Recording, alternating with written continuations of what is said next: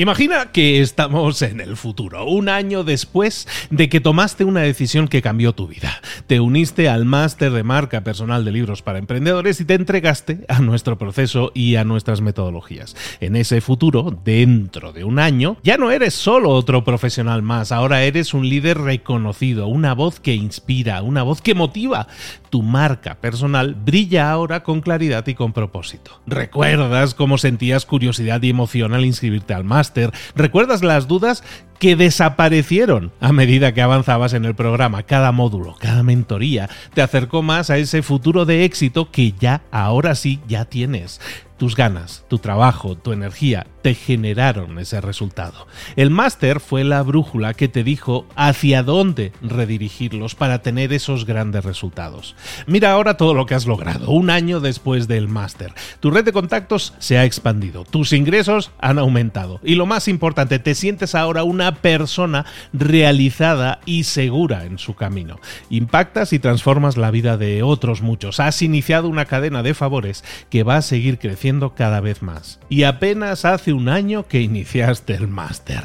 Abre los ojos, vuelve al presente y toma esa misma decisión que visualizaste ahora mismo. Visita librosparaemprendedores.net barra marca. Ese futuro te está esperando a ti.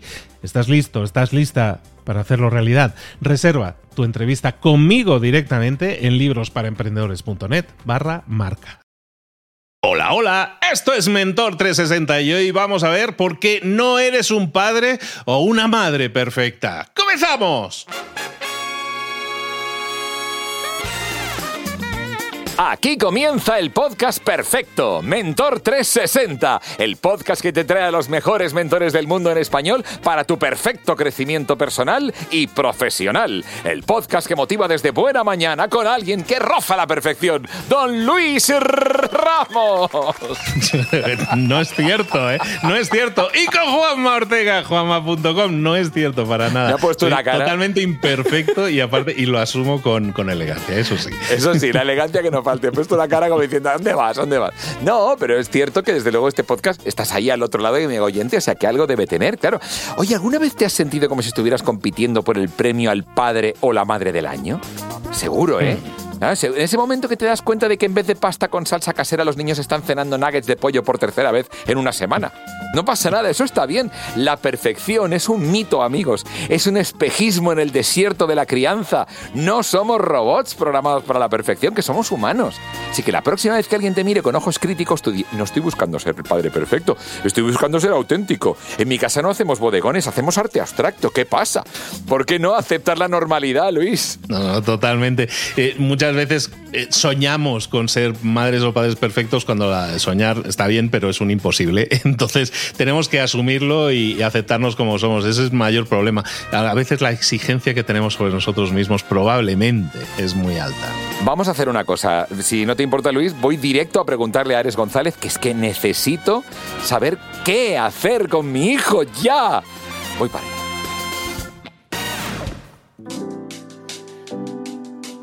Los que somos padres queremos oír palabras mágicas y Ares González es especialista en decírnoslas. Por ejemplo, no eres un padre perfecto. ¡Oh! ¡Oh! cómo relaja, cómo relaja, no tener que serlo. Ares González, bienvenido a Mentor 360 de nuevo, ¿cómo estás? Muchas gracias, Juanma, un abrazo. De verdad, ¿eh? ¿Por qué tenemos que ser tan perfectos los padres o las madres? Tenemos esa tensión de querer serlo siempre. Bueno, tenemos la tentación siempre de sentirnos perfectos, ¿no? Entonces, ahí entramos en una rueda muy complicada pero que también por otra parte se nos pone. O sea, quiero decir, la sociedad mm, nos dice que tenemos que educar muy bien, entras en las redes sociales y te encuentras ahí gente que te dice tienes que hacer esto y tienes que hacer esto otro, entre los cuales me incluyo.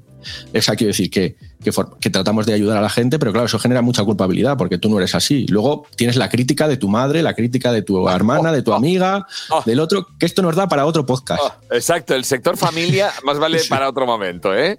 Porque todos tenemos suegra, eh, pero, o suegro.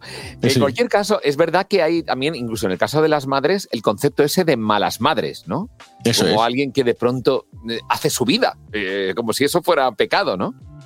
Por eso, porque todas, constantemente estamos en juicios, en críticas, y realmente no existe la perfección como padres o como madres. De hecho, yo esto lo he llamado el síndrome de la madre perfecta. ¿no? hay un síndrome en cuanto que eres padre o madre, porque es independiente, pero ¿por qué digo de la madre perfecta? Porque desde siempre se, presupone que es la madre la que lo tiene que hacer bien.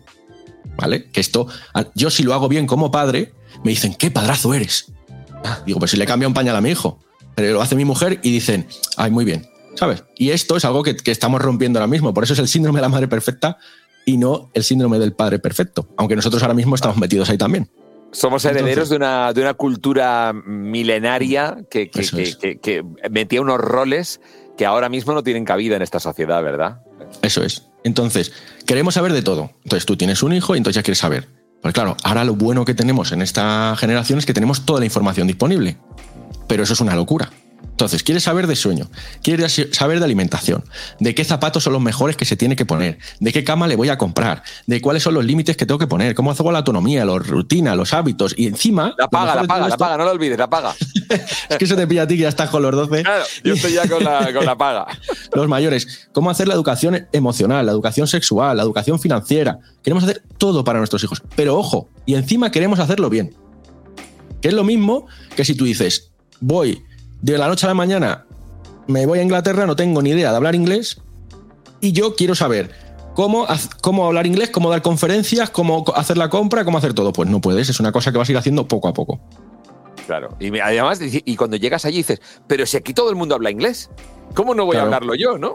entonces no es lo mismo que tú empieces como madre o como padre primerizo a yo como lo estoy haciendo con mi cuarta hija. Pues claro, no tiene nada que ver, porque yo ya he pasado por allí tres veces. Los que tenéis varios siempre decís lo mismo, ¿no? Que, con el primero o la primera cambia todo. Sí, sí. Claro, es así. Bueno, de hecho yo tengo eh, cuatro, pero son de dos mujeres. Y entonces, mi tercero es el primero de mi mujer. De tal manera que ella lo ha vivido como un primero y yo como un tercero, por lo cual ella estaba, ay, mira esto, ay, mira esto otro. Y yo estaba, así ah, es lo normal. Quiero decir, que es lo que hacen los niños. Pero claro, tú cuando es la primera vez, todo te emociona, todo te apasiona, todo lo vives con muchísima intensidad y todo es un drama y un problema, ¿no? Entonces, ¿sabes qué, qué, podemos hacer para relajarnos un poquito los que somos padres y dejar de creer que debemos ser perfectos? Mira, lo primero es que sí, que lo estás haciendo bien, que lo estás haciendo lo mejor que sabes y puedes. Y a partir de ahí siempre podemos mejorar.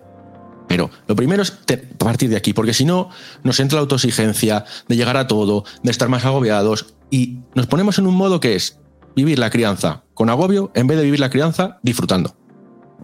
Y es pasar por ese punto de decir, bueno, lo estoy haciendo lo mejor que puedo y me voy a equivocar, que te tienes que equivocar, porque ojo, cada niño es diferente. Yo que he pasado por muchísimos niños, que he estado 12 años de maestro, más todos mis hijos, no le puedo poner los límites a uno igual que a otro. No, porque cada uno es diferente y te tienes que equivocar y tienes que reajustar y vas haciendo. Por lo cual, esto de la perfección es una idea falsa.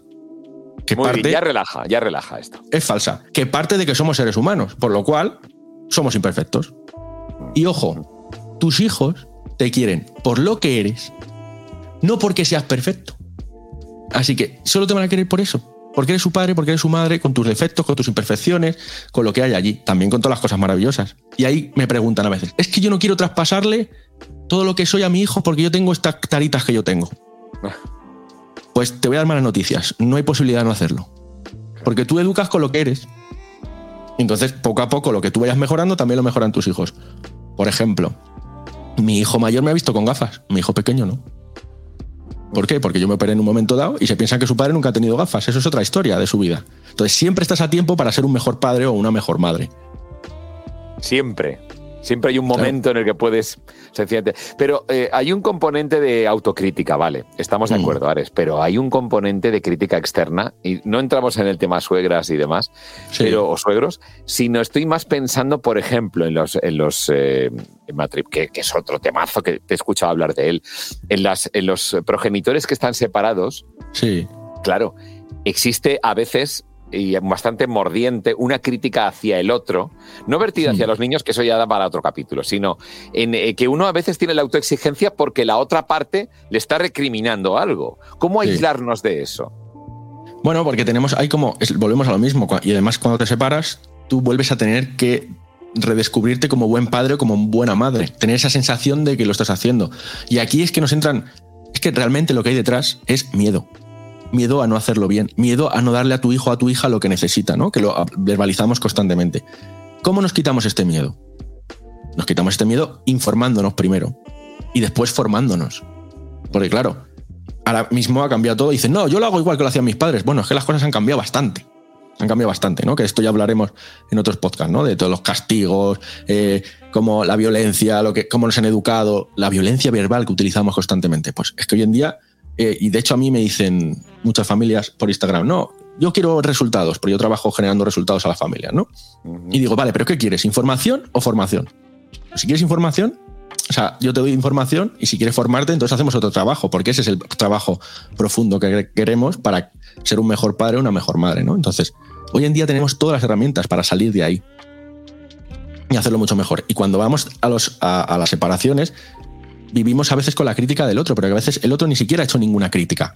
Pero está en, en nuestro imaginario que nos va a decir por lo que nosotros vivimos, por lo que nos ha dicho, o a lo mejor sí la hace, pero no la hace manifiestamente. Por eso hablábamos en el podcast, que si no lo habéis escuchado lo podéis volver a escuchar, sobre separaciones, de que hay que mantener un marco mínimo entre las dos personas para que los niños estén bien y bueno, hay que respetar que el otro hace lo mejor que sabe. Que eso a veces te hace morderte la lengua, tú mismo te envenenas a ti mismo porque dices, ¿por qué hace esto otro y por qué hace? Pero eso es el bienestar de nuestros hijos. Y hay que entender que es algo que a mí me gusta mucho, y es, nuestros hijos necesitan muchos referentes diferentes para crear su propia historia de vida. Tú eres uno. Tu pareja o expareja es otro, que lo hace de una manera diferente, pero también están los abuelos, también están los amigos, y de ahí es, van construyendo lo que les gusta y lo que no les gusta. ¿Cuándo construyen esto? A partir de los 13 años, cuando llega la adolescencia, y entonces dicen, lo de mi padre y lo de mi madre no lo quiero quiero lo de mis amigos y lo de la gente que veo en redes, TikToks y el resto de cosas. Y yo voy a. Y ahí es un momento de reconstrucción de la identidad. Y por eso es importante aprender a ver que, bueno, esto es un trabajo también personal, ¿no? Que cada uno hace las cosas de una manera diferente y que no siempre el, para llegar a un camino el tuyo es el válido, ¿no? Entonces, tu mujer lo puede hacer de una manera, tu mujer lo puede hacer de una manera, y al final han llegado a un camino que tú no has sabido llegar por otro lado, o que llegarías por otro lado. Y eso a tus hijos es muy importante para tenerlo, ¿no? Estamos con Alex González, un hombre que se dedica precisamente a orientar a familias y, a, progenitores a, la mejor crianza de, nuestros pequeños en equilibrio, porque esta mm. palabra es básica en la vida, el equilibrio. Los extremos no son buenos y menos cuando hablamos de seres vulnerables como nuestros hijos, ¿verdad? Pues sí, y es que es imposible, como hablábamos, ¿no? Que no podemos ser perfectos, es imposible. Tener todo bajo control. Pues si tienes hijos, tener todo bajo control, no. Lo primero, tú quieres llegar a la hora, a un sitio y de repente se te ha cagado el pañal. Cuando, éramos, cuando eran pequeños. De repente es que tiene que mirar no sé qué o que se ha metido en el baño. Cuando son más mayores, dicen los adolescentes, ¿por qué tardan tanto en salir del baño? ¿No? es que es un poco así. No, es imposible no cometer errores, tienes que cometerlos. Y es imposible. todos perdonar hemos sido todos adolescentes y todos hemos tardado en salir del baño, eh, cuidado. claro. ¿Qué estaríamos haciendo? Bueno, ahí lo dejo. y entonces. Lo normal de la edad, oiga. Claro hacer todo lo posible, tú vas a hacer todo lo posible para que tus hijos estén bien, que, pero no vas, tampoco van a ser perfectos. Que ojo, esta es otra expectativa. Tú quieres tener los hijos que tú quieres tener, no los que son. Que esto es otro, esto nos da para otro debate. El hijo que quieres o el hijo que tienes, ¿no? Y esto nos lleva también el padre que quiero ser o el padre que soy. Ahí es donde viene toda la angustia. Entonces, cuando conectamos con el padre que eres, con el padre que, con lo que tú haces, entonces ahí hay menos agobio, menos estrés y desde ahí trabajamos poco a poco. Esto es eh, lo mismo. Eh, hay, un, hay un verbo que me encanta para esto, que es la aceptación, aceptar, ¿no? Sí. La aceptación de una realidad que pasa por, por darnos cuenta de cuál es y, y, hacerla nuestra, ¿verdad? La realidad, no lo que queremos cambiar de la realidad. Que eso puede ser un objetivo o puede ser cualquier otra sí. La aceptación, ¿verdad? ¿Sabes? Y esto, además, ¿sabes lo que nos ocurre? Te voy a contar una cosa a nivel cerebral, que esto se lo puedes preguntar a Catalina algún día que esté por aquí o Luis. Pero, ¿qué ocurre? Que cuando llegamos, estamos con nuestros hijos educándolos a tratar, entonces se produce un momento de estrés, de tensión. Nuestro cerebro, en un momento de tensión, vuelve a lo que le han dado. ¿Y qué repite? Lo que le hicieron sus padres. Lo que a ti te hicieron tus padres. Justo aquello que dijiste que no ibas a hacer. Yo dijiste, no voy a hacer esto como mi padre, ni voy a hacer esto como mi madre. Pues resulta que hay un pico de tensión y resulta que haces exactamente lo mismo. Lo cual nos lleva a lo que decías. Vamos a aceptar que nos sale eso de forma natural y de ahí lo transformamos. Porque cuando decimos, no, yo no voy a ser como mi padre o mi madre, estás todo el rato luchando contigo y en realidad te está saliendo eso. Y desde ahí lo vamos cambiando. Entonces, la clave de todo el proceso son los errores. Te vas a equivocar. No se trata de que la cagues con tus hijos y que pases. No, se trata de que cada día aprendas un poquito y que aprendas de lo que te están diciendo. Porque nadie más que tus hijos te va a enseñar aquello que no haces bien. Porque yo ahora mismo estoy contigo, Juanma, tenemos una relación, pero para decirte algo que no te va a gustar, igual voy a ser un poco polite, no te lo voy a decir claramente, eh, o igual no te lo digo, pero tus hijos sí que te dicen, qué feo estás esta mañana. ¿Por qué me has gritado de esta manera? Papá, deja el móvil. Te lo van, ellos son tu espejo. Y de ahí es una manera, es un trabajo de desarrollo personal muy grande a través de los hijos, ¿no? Y entonces vas aprendiendo. Pero hay gente que me dice, oye, Ares, es que no sé. Pues hombre, lo que te decía, pues o busca información o fórmate. Ya, es que mi hijo me insulta o me pega o es que no me hace caso. Pues infórmate o fórmate. ¿Por qué? Porque informándote vas a ver por qué te puede estar pegando tu hijo. No sé, es que buscamos eh, trucos mágicos. No existen los trucos mágicos. Tu hijo, si tu, tu, hijo te insulta o te pegas, porque hay varias cosas que hay que regular. Hay que regular cómo gestionamos las emociones, cómo gestionamos la comunicación, cómo gestionamos las normas, los límites. Y eso no es de la noche a la mañana. No va a ocurrir los cambios así, ¡pum! No. Entonces, no vale sin quedarse hacer nada porque entonces los problemas, ¿qué pasa? Que se hacen más grandes. Y después cuesta deshacerlos. Que esto yo me lo encuentro, me lo he muchísimas veces, que dices, no, es que ahora quiero resolver esto, ya, pues que llevamos con esto seis meses, no has hecho nada, y ahora a ver cómo deshaces que tu hijo no tiene autoestima, que, es, que, que se siente fatal, que los niños... Tal, tal. Y eso vas tirando el hilo poco a poco, pero para hacerlo. Entonces, todos como padres y como madres somos imperfectos y nos vamos a equivocar. Y aquí voy a hacer mmm, como un mea culpa. Mira, tú gritas, yo grito y gritamos todos. Como padres. Porque el que dice que no grita está en otro mundo que no, que no conocemos. O tiene yo un problema. He gritado a mis hijos. O tiene un problema. Tiene un problema yo nunca he gritado a mis hijos. Bueno, pues no has perdido los nervios nunca en tu vida. Todos los padres y madres perdemos los nervios. Otra cosa es lo que pasa después de perder, de, de perder los nervios. O la frecuencia con la que ocurre, que tampoco es La que pase todos los días, efectivamente. Eso es. Si, si ocurre muy frecuentemente, mm, por favor escríbeme porque podemos hacer algo. ¿Vale? Entonces, ¿para qué? Para que tus hijos estén mucho mejor, para que haya un mejor ambiente, para que la casa esté más tranquila. Pero realmente todos perdemos los nervios en algún momento dado. O has gritado en algún momento dado y entonces allí vas y dices, oye, lo siento, me he puesto nervioso porque tu hijo aprende de tu ejemplo, de que te has equivocado. Y a raíz de eso, entonces ya vas y lo- resuelves lo que esté ocurriendo de una forma que sea mejor para los dos, ¿no? Entonces, el asunto, por concluir, es mejorar cada día un poquito, porque siempre estamos a tiempo. O sea, es que está muy interesante. Hablabas de, de cómo recurrimos a lo que llamamos el patrón, ¿verdad? Cuando de Sí. pronto ocurre una situación de tensión, vamos a lo que conocemos, porque como hay esa tensión, la tensión siempre, el estrés nos lleva a lo que, a lo que nos da seguridad, que es lo que conocemos. ¡Pam! Volvemos al patrón. Mm. Pero el patrón precisamente no nos gusta, porque es justo lo que queremos tratar de evitar. Con lo cual, ¿qué tenemos, qué podemos medir? ¿Cómo podemos medir el cambio, eh, Ares? Es decir, porque aquí estás hablando efectivamente del cambio. Yo soy de Mm. los que a mi hijo, por ejemplo, le refuerzo positivamente cada vez que cambia algo, Mm. porque es lo importante aquí, que haya cambio. Sí. ¿Cómo potenciamos o medimos el cambio, Ares, en una relación familiar? En, en nosotros, en este caso, primero dándote cuenta, primero lo que tienes que hacer, y esto es, es base de todo, es reconocer qué está pasando. Porque si no reconocemos que lo que está pasando, no puedes medir nada. O sea, no sabes qué está pasando. Si tú no reconoces que has perdido los papeles, si tú no reconoces que si tu hijo no se da cuenta de que, te pongo un ejemplo con mi hijo que estaba chinchando el mayor al pequeño, ¿no? Si no se da cuenta de que está chinchándolo, por mucho que tú le digas, oye, que le estás haciendo daño a tu hermano, que no le está gustando, él no se da cuenta. Entonces tienes que ayudarle a reconocerlo. Y de ahí ya buscamos soluciones. Y cuando ya.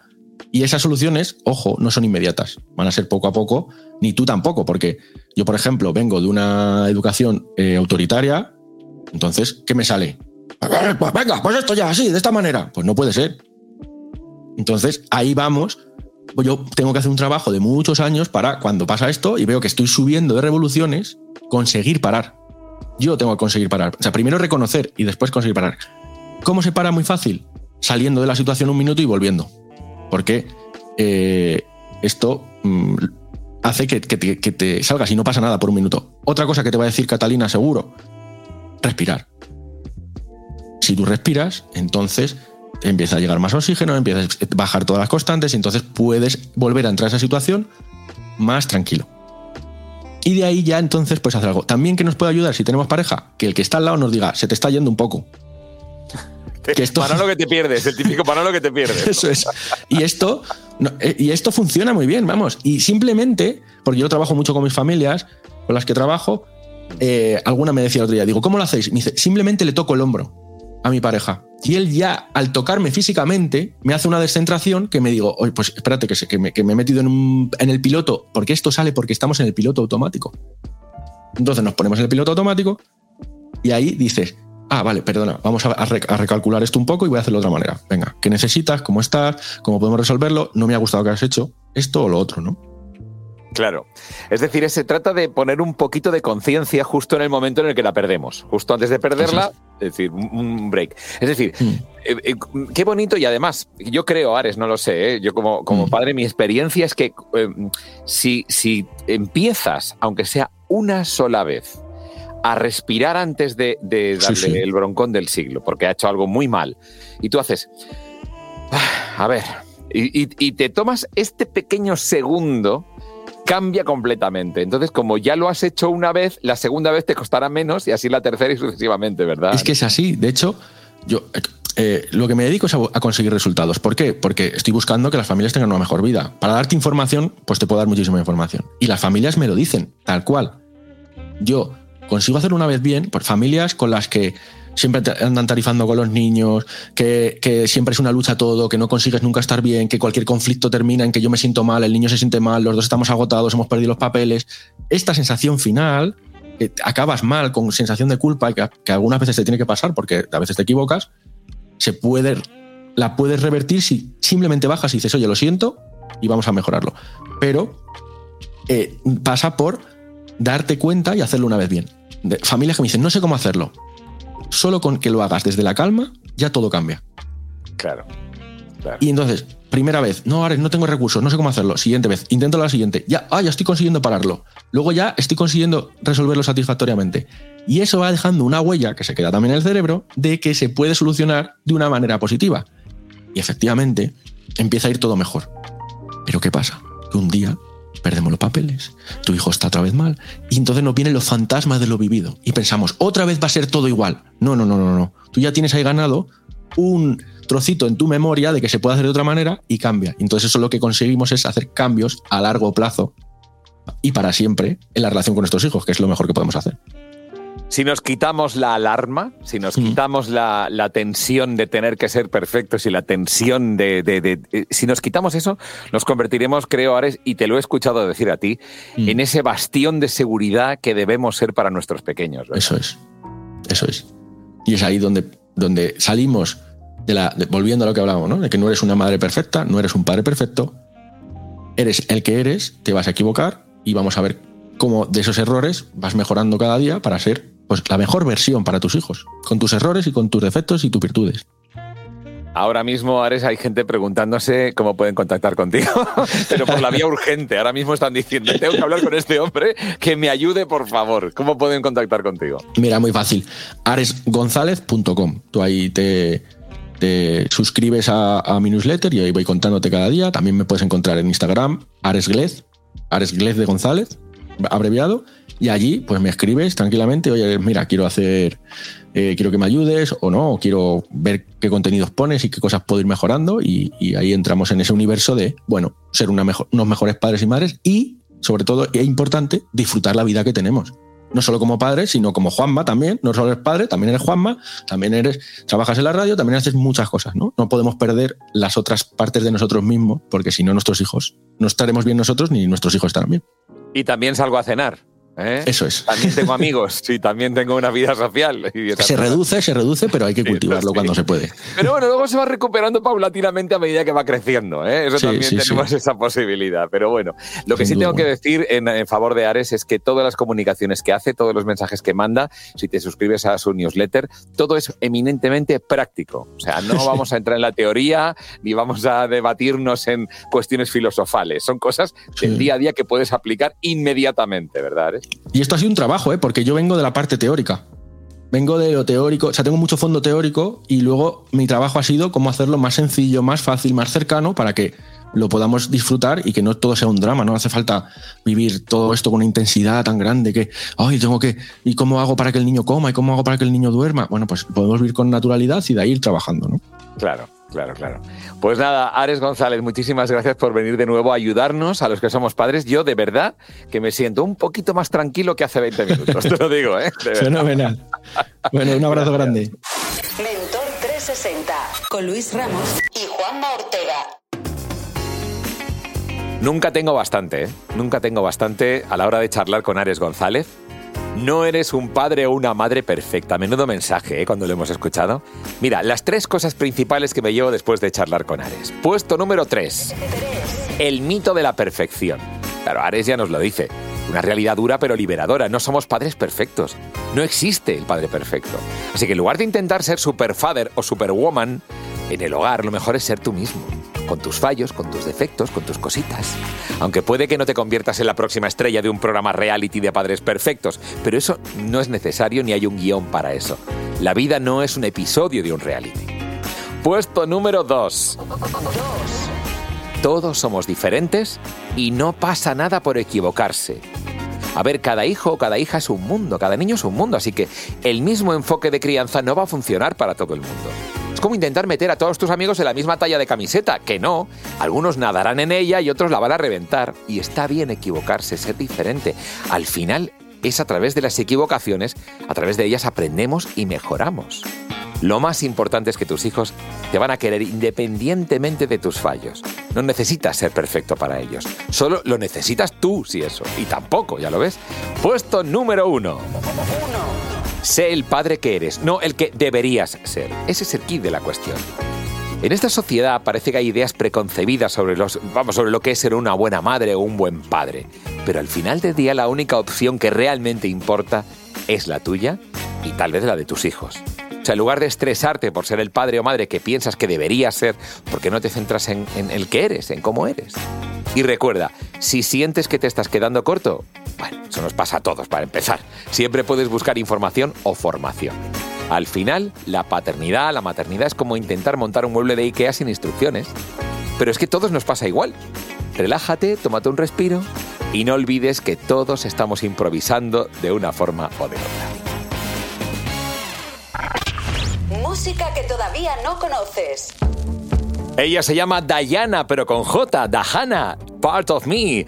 Esto es, esto es parte de mí, ¿no? Mmm, cómo suena.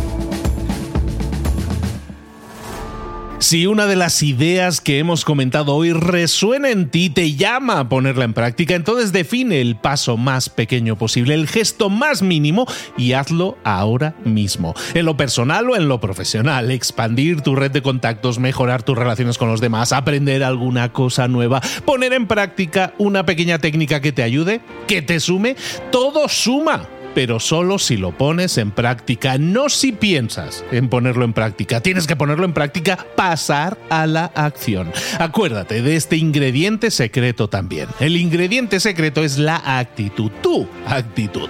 Tu actitud transmite. Si sales a la calle con ganas, la gente lo va a notar. Si sales a la calle sin ganas, la gente también lo va a notar. El mundo está ahí fuera, te está esperando. Por lo tanto, sal ahí fuera, sal a la calle y con ganas, con actitud. No esperes a mañana. Ya sabes lo que tienes que hacer y ya sabes que lo puedes hacer hoy. No veas pasar la vida, vive la vida. Tienes las mismas 24 horas que tienen los demás. Haz que valgan la pena. Entrega en estas próximas 24 horas tu mejor versión. Te esperamos aquí mañana para continuar creciendo. Te esperamos aquí mañana con más mentores. Pero el día de hoy está completito delante de ti. Así que ponte en pie, pisa fuerte, respira hondo, sal ahí fuera y conquista tu día.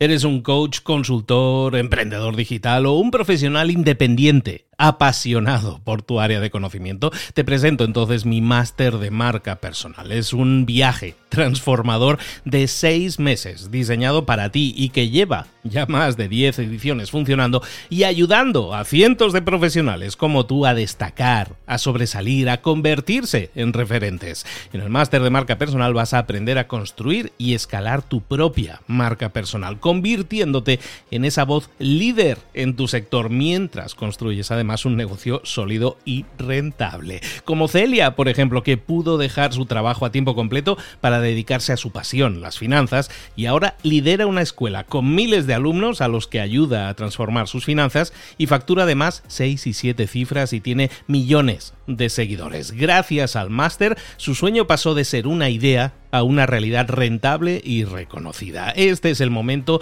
de que tú también dejes tu huella, de influir y de vivir por fin de tu pasión. Visita librosparaemprendedores.net barra marca y únete a una élite de profesionales que ya están cambiando sus vidas. Reserva tu entrevista conmigo directamente en librosparaemprendedores.net barra marca.